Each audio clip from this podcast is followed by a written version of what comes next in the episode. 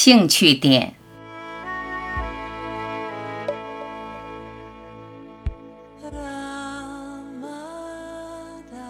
有些人在你生命中匆匆过去，有些人却挥之不去。因缘就是如是，不要太在意。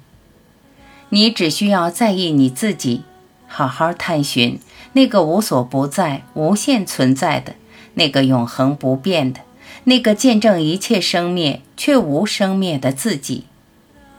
你要对他狠下功夫，只对他感兴趣。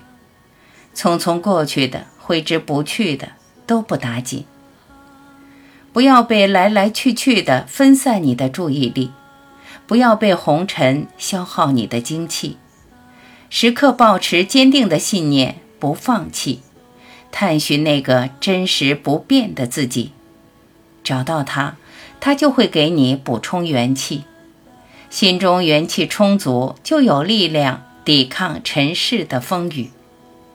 关键要转移你的兴趣点，从对外在事物的攀援，回到你内在的自己。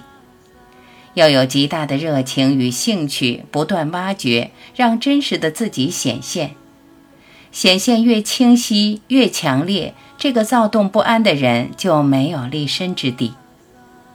这个人无法占据你的心，只要有攀援，即便对佛法、对成就。对了悟的攀援，任何执着都会阻碍你最终的重生，成为你彻底解脱的羁绊。不要攀援，不要对别的耗费精力，自始至终只对无限存在、真实不变的自己感兴趣。功夫落在实处，只要你有兴趣，够专一、够专注、专心的找到它。他必会带你进入自由之道，超越生死之道。一心一意臣服于道，道终将赋予你任运自如利他的能力。